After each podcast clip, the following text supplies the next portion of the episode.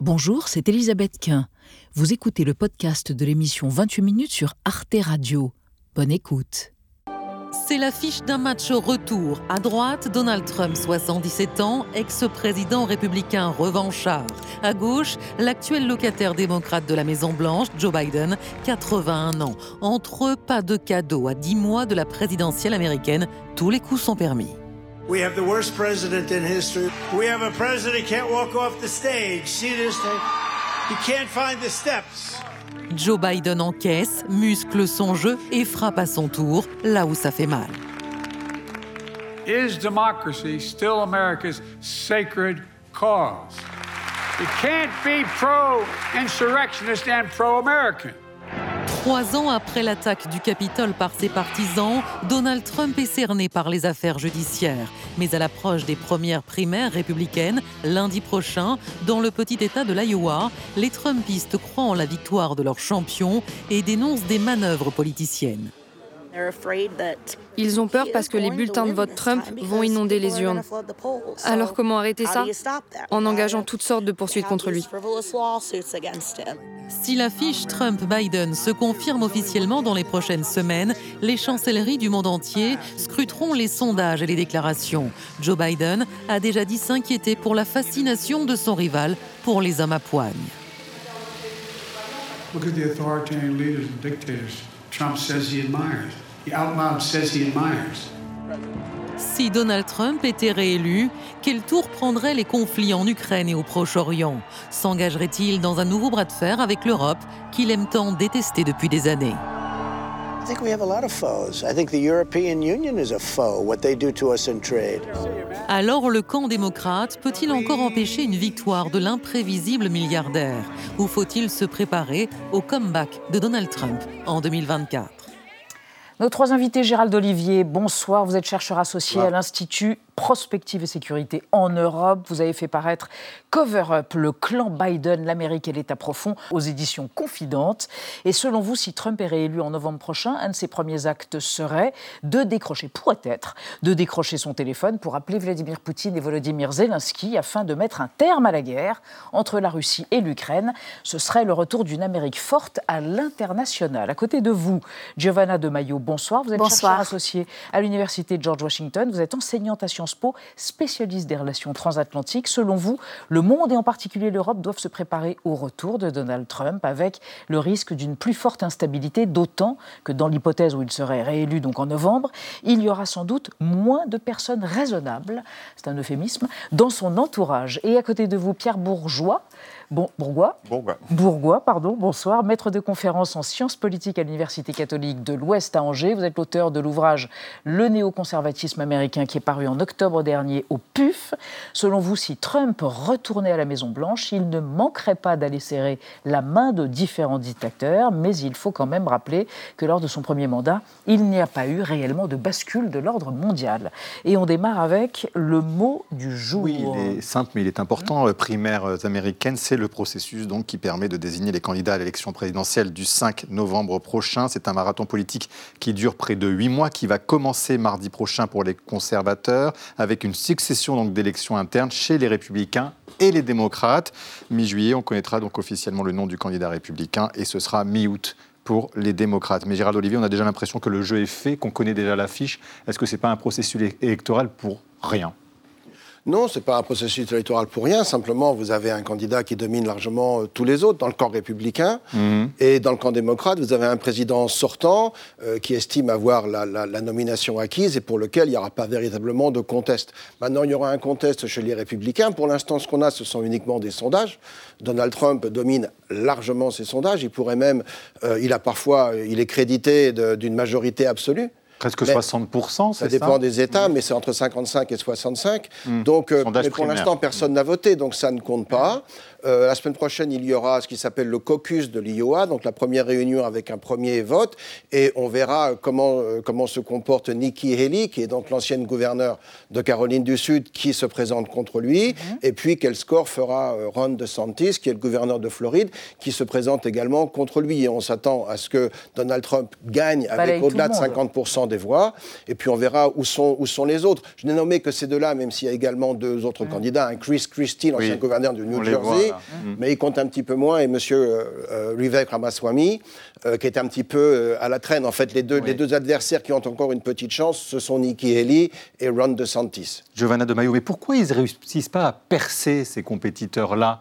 D'un côté, Nikki Haley, par exemple, et Ron DeSantis, dont on disait qu'il pouvait être un successeur à Trump, et de l'autre côté, eh bien, la vice-présidente de, de, Biden, Kamala Harris, euh, qui a disparu des radars. Comment ça se fait qu'ils n'ont pas percé? Euh, on peut euh, imaginer déjà que le fait que Trump ayant été président au début et, maintenant il n'est pas président et il est très bien capable de jouer à l'opposition euh, de cette position d'avantage. Euh, ça, parle, ça nous parle de la division du parti euh, républicain qui n'est pas capable de présenter une alternative à Trump et, du fait qu'il y a un décalage en vrai entre la base électorale qui est largement favorable à Trump et le Congrès où on voit que les, les, les gens euh, les supporters MAGA euh, de Trump. Euh, Make America Great Again. Make America Great Again mm-hmm. sont quand même une minorité, mais qui sont très parlants à cause de, la faible majorité des, républicains. Et du coup, de l'autre côté, la vice-présidente, on peut, on côté démocrate, donc. démocrate, on peut on peut dire que Kamala Harris a eu des dossiers difficiles à gérer, comme l'immigration. Donc c'est mm. toujours un, argument toxique et qui parle plutôt où les républicains peuvent percer plus facilement. Et, et de l'autre côté, elle a été très occupée au Sénat parce que, vous savez, le vice-président est capable de euh, break the tie. Donc, euh, de, break the tie en ça veut dire, ça veut dire en bon français euh, rompre l'équilibre. Donc, la, donner la majorité oui, à son camp. Oui. Mais Pierre, beaucoup en même temps, on se dit que pour Trump, la meilleure chance, c'est d'avoir Biden pour adversaire. C'est ça aujourd'hui, oui, la clairement, réalité? Clairement. Donc en effet, Biden a la meilleure chance de la meilleure chance de succès pour, euh, pour mm. Trump. Mais je dirais que l'inverse est vrai aussi. vice-versa. L'inverse est vrai aussi parce qu'en fait, euh, si on regarde bien, euh, ça a toujours été le cas de façon dans l'histoire américaine, les présidents se positionnent toujours en, enfin, contre leurs prédécesseurs et les candidats contre le président. Et en fait, euh, si on regarde bien la rhétorique de Biden et la rhétorique de Trump, les deux se servent en fait. Les deux se mmh. servent, les deux. Finalement, chacun est, utile à l'autre. Mmh. Lorsqu'on écoute euh, Trump, il est évidemment clair je suis un anti-Biden, je vais faire tout ce que Biden n'a pas fait, et inversement, je vais recoller les morceaux là où Biden a détricoté l'Amérique. Mais à l'inverse, quand on écoute mmh. Biden, Trump est évidemment le méchant, le méchant qui menace la démocratie, et évidemment, on peut se dire que Trump sert Biden autant que Biden sert Trump. Oui. Alors on peut se poser la question que le monde, que va-t-il devenir hein, si, si, euh, Donald Trump euh, est élu euh, L'Ukraine paiera-t-elle le prix d'une élection de Trump C'est la crainte de son président Volodymyr Zelensky. Écoutons-le. році чи закінчиться війна? Я думаю, що ніхто не знає відповіді. Що політика наступного президента, ким би він не був, буде іншою до України, Більш холоднішою або більш а, внутрішньою. І я думаю, ці сигнали вплинуть дуже сильно на хід війни в Україні. Gérald Olivier, alors les Européens pour l'instant ils, croient pas, ils, ne croient pas au retour de Trump, mais si c'est le cas sur l'Ukraine, ça aura un impact définitif, c'est-à-dire que Trump a dit moi, je vais régler le conflit. Mm. Faut-il le croire ou c'est du bluff à la Trump? Non, non, c'est jamais du bluff. Justement, c'est tout le problème ou tout l'avantage de Donald Trump. C'est jamais du bluff avec lui. C'est pour ça que, que ses arguments parfois pèsent ou impressionnent. Non, non, il a dit qu'il allait résoudre le problème en 24 heures. Comment Ça, c'est un petit peu euh, ambitieux. Ah, ben écoutez, c'est très simple. Il va le faire à la Trump. Hein. C'est ce, que, ce que je vous disais un petit, peu, un petit peu plus tôt. Il va prendre son téléphone. Il a dit qu'il le ferait le deuxième jour. Le premier jour, il va, mm. il va fermer la frontière parce qu'il y a un problème avec la frontière mexicaine pour les États-Unis. Mais le deuxième jour, il décroche son téléphone il appelle Vladimir Poutine et lui dit Vous ne pouvez pas gagner cette guerre, vous êtes en train de saigner votre pays, ça vous coûte un prix fou en argent et en vie humaine, c'est une tragédie qui doit cesser, qu'est-ce que vous voulez? Et puis après, il appelle Zelensky et il lui dit Vous n'êtes pas capable de gagner cette guerre, nous, on peut vous empêcher de la. vous, êtes son ghostwriter? Oui, absolument. Vous on peut vous empêcher de la perdre, mhm. mais on n'a pas vocation à le faire éternellement, qu'est-ce que vous êtes prêt à donner mhm. et à part, mais, Zelensky le sait un petit peu et, et il le craint très fort parce qu'il a bien compris que le soutien américain était quand même essentiel au maintien de l'effort de guerre en Ukraine et que euh, une fois, si Trump venait à être euh, réélu, enfin mm. élu, réélu une deuxième fois, même pas consécutivement, euh, ce soutien serait remis en cause. Ça, c'est inévitable. Financièrement, oui. C'est aussi simple que ça pour, dans l'esprit de Trump? D'abord, euh, je voulais préciser que le même jour qu'il a dit qu'il allait euh, fermer la frontière avec le Mexique, il a aussi dit qu'il allait être dictateur que pour un seul jour. Donc il faut quand même euh, rappeler. C'était une blague. Hein. Bon, on ne sait jamais avec Trump. et c'est très important le point sur l'Ukraine, sur parce que ça relève de la sécurité des Européens. et notamment de la préparation des Européens. Moi, je ne crois pas que les Européens ne croient pas à un retour de Trump. Moi, je pense que chacun dans les capitales européennes fait ses calculs, et notamment pour ce qui concerne la sécurité. Et concernant la logique de Trump, qui a tendance à être très court-termiste et avec des avantages et des gains euh, euh, personnels, mais aussi voilà, politique intérieure et étrangère, il faut se poser la question à quel point cet accord avec Moscou, ça se passe sous la tête des, euh, Européens, et aussi quel avantage aurait et, et, en quelle mesure ça pourrait être trop déséquilibré en faveur de Moscou et donc pour la sécurité européenne. Et donner un blanc-seing donc à Vladimir Poutine et éventuellement inspirer la Chine qui pourrait se dire alors il n'y a euh, pourquoi pas aller à Taïwan euh, pendant Exactement, en fait, euh, je rebondis sur ce que disait justement ma collègue juste à, ma gauche. Lorsqu'on parle de la, de la politique étrangère de Donald Trump, il ne faut, pas, il faut pas oublier que son axe principal, c'est l'imprévisibilité. Donc évidemment, il y a une idéologique, clairement. On a souvent accusé Trump, euh, à tort, selon moi, d'avoir un isolationniste. Hmm. Euh, en fait, c'est plus un jacksonien. C'est-à-dire euh, C'est-à-dire que. Il n'est pas, résumé il, n'est pas contre toute forme d'intervention, mais lorsqu'on intervient, c'est pour le grand V de la victoire. Hmm. on montre les muscles lorsqu'il faut intervenir. mais l'isolationnisme, c'est encore autre chose. Mais d'une manière générale, je pense que cet aspect imprévisible, il faut le garder en tête. Hmm. C'est-à-dire qu'on a vu pendant, la, pendant le premier mandat de, Donald Trump que finalement, ses liens avec la Russie étaient clairs. Trump a longtemps affiché un soutien vis à -vis de Vladimir Poutine il y a eu des tensions très fortes, notamment lorsqu'on parlait à l'époque donc, de l'ingérence russe dans la campagne. Mm. Euh, et donc, sous, vous, avez vous avez évoqué la, Chine, euh, sous tension très forte avec la Chine, on ne sait pas comment Trump pourrait, enfin, pourrait réagir euh, face, à, face à la Russie. On peut aussi imaginer peut-être un revirement de situation et peut-être un éloignement de Trump vis-à-vis de la Russie. Tout est possible, cette imprévisibilité est souvent mise en avant. C'est un homme imprévisible, peut-être plus que jamais, s'il il revient au pouvoir, puisqu'il aura l'impression d'avoir les mains complètement libres. Non, non ah, je ne suis pas tout à fait d'accord. Euh, il y, a une ligne Trump. Hein. C'est-à-dire qu'il est imprévisible dans ses déclarations, mhm. il est imprévisible dans son comportement, il est un petit peu imprévisible dans ses menaces parfois. Mais euh, comme, le, comme, comme, le, disait euh, monsieur à l'instant, il y, a une ligne Trump. Son intérêt, c'est d'abord l'intérêt des États-Unis, c'est la puissance américaine. un, un, monde stable est bénéfice au commerce, donc est bénéfice aux États-Unis. Le monde actuellement est très instable et très dangereux, et son intérêt n'est pas de le rendre plus instable. Euh, et c'est au contraire de chercher à résoudre des, des problèmes, peut-être de manière un petit peu trop court-termiste, ça c'était tout à fait exact, mais euh, cette volonté qu'il aura de mettre un terme à des conflits, elle est réelle. Maintenant, c'est pas mettre un terme à un conflit pour en, en, euh, comment dirais-je, en provoquer un, un autre, c'est pas du tout son intention. Par contre, vis-à-vis de la Chine, je crois qu'il aura une attitude beaucoup plus ferme que celle qu'on a vue de la part de Joe Biden depuis quelques années.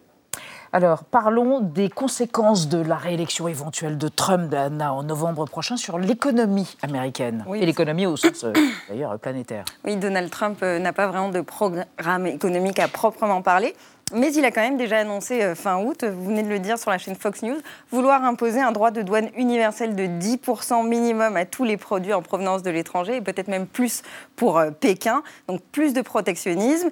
Et pour le reste, eh il compte capitaliser sur son euh, bilan d'il y a 4 ans. Lors de sa première campagne, il avait séduit les Américains avec son slogan Make America Great Again, rendre sa grandeur à l'Amérique. Et concrètement, il promettait de renégocier ou de stopper net tout accord ou traité commercial qui, qui serait défavorable aux États-Unis promesse tenue. Dès son élection, il sort du traité de libre-échange transpacifique et il renégocie celui entre le Canada, le Mexique et les États-Unis.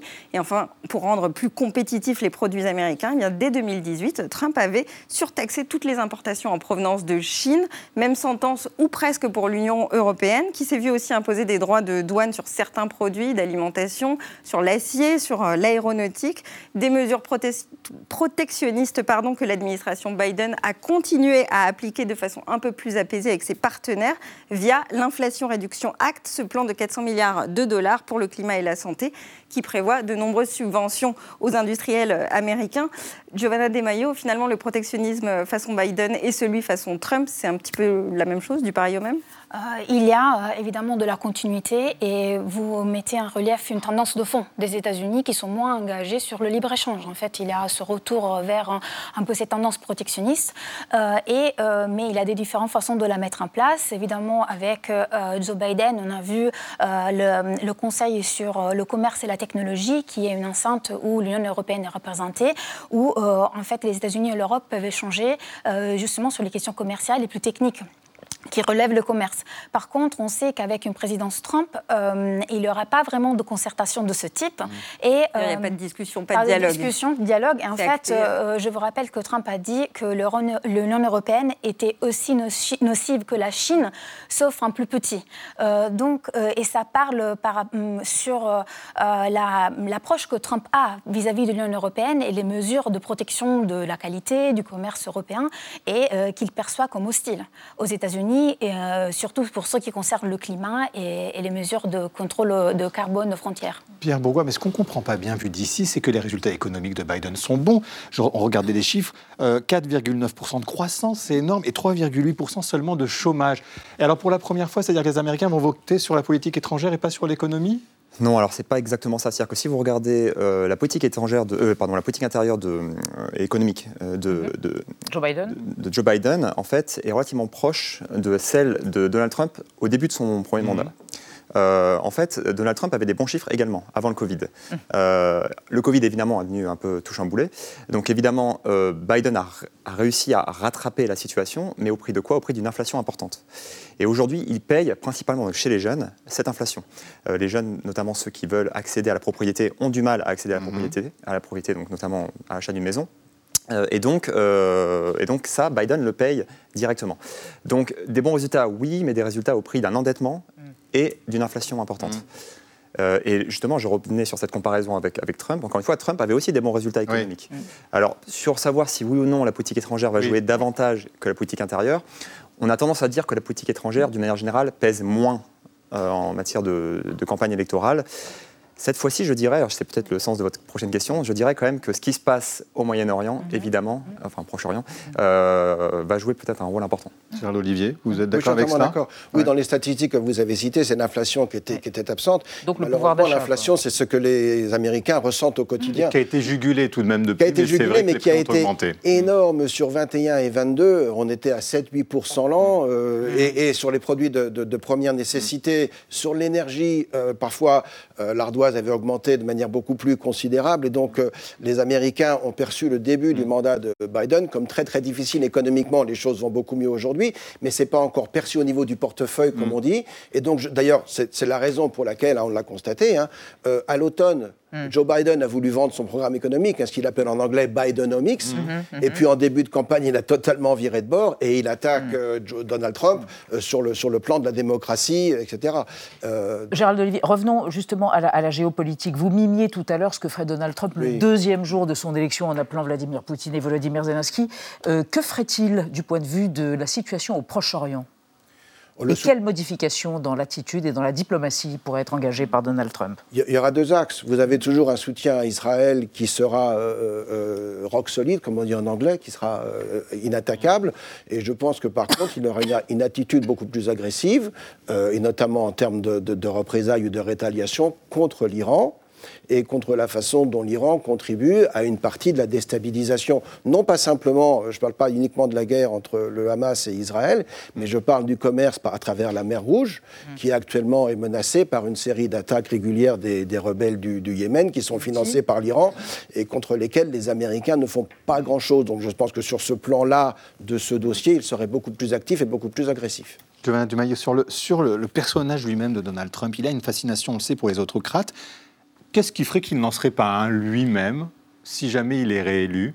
Vous avez dit qu'il n'y aura pas d'adulte à côté de lui, si j'ai bien compris. C'est-à-dire qu'il n'y aura plus de garde-fou c'est ça la, oui, en fait, j'utilisais l'expression d'adulte dans la pièce, en mhm. fait, parce que si on regarde le mandat de Trump 1, il y avait euh, plusieurs euh, fonctionnaires de, l'État profond, du deep state, comme on l'appelle en mhm. anglais, euh, qui étaient un peu des, freins mhm. à, qui, de, pour la Préserver les institutions. Préserver les institutions, mais aussi les actions de politique étrangère que Trump aurait pu faire. Et en gros, on peut voir que ça ne sera pas le cas pour le deuxième mandat. Ça sera un mandat pour, parce que déjà, on voit par exemple la Heritage Foundation, qui est un think tank conservateur, qui commence à recruter des voilà, prochains membres de, mm. qui, feront partie de, l'administration Trump, qui est selon des critères plus précis et selon les recherches qu'on mène voilà, aussi aux, États-Unis, on, on, entend beaucoup qu'il n'y aura pas de néoconservateurs, donc de républicains un peu plus classiques euh, mhm. dans euh, l'administration modérée, mhm. modérée euh, qui peuvent en certaine manière restreindre. Ça sera un président qui va demander certaines actions et il aura des gens qui seront capables de le mettre en place. Hmm. Alors, on va se reporter à ce qui s'est passé en 2019, en juin 2019, premier mandat de Donald Trump a été marqué par des discussions entre les États-Unis et la Corée du Nord. On se souvient tous de ce geste spectaculaire. Regardez. Donald Trump a joué un coup médiatique et visiblement il savoure l'instant. Solennellement, il marche en direction de Kim Jong-un et l'attend sur la ligne de démarcation. Le numéro un nord-coréen salue l'initiative par ces quelques mots. C'est bien de vous revoir. Je n'aurais jamais pensé vous rencontrer à cet endroit. C'est un honneur. Ça vous convient si je traverse Je vous en prie. Vous allez être le premier président américain à traverser cette frontière. D'un pas, Donald Trump franchit la bordure de béton qui matérialise la frontière et se retrouve en Corée du Nord pour une nouvelle poignée de main immortalisée par les caméras. Pierre Bourgois, est-ce que ce nouveau mandat pourrait être celui d'un Trump faiseur de paix? Aussi Faiseur de paix, je ne sais pas. Euh, en tout cas, il n'a pas déclenché de guerre. Euh, ça c'est sûr.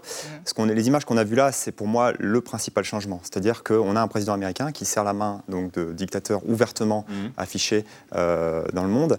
Euh, c'est peut-être ça le point de bascule, si point de bascule il y a, cette idée de peut-être un renversement des alliances traditionnelles, ce qu'on avait déjà vu lors du premier mandat. Mais encore une fois, je nuancerai, parce qu'en fait, derrière tout ça, il y a quand même une tendance plus large qui est quand même à l'effacement des États-Unis en tant que première puissance mondiale. Alors, ils le sont toujours évidemment, mais en tant que gendarme du monde. Mhm. Euh, tout à l'heure, vous parliez du néoconservatisme. On est quand même bien loin de cette époque des néoconservateurs d'une Amérique active dans le monde, mhm. fière de ses valeurs, qui impose euh, ses règles du jeu international.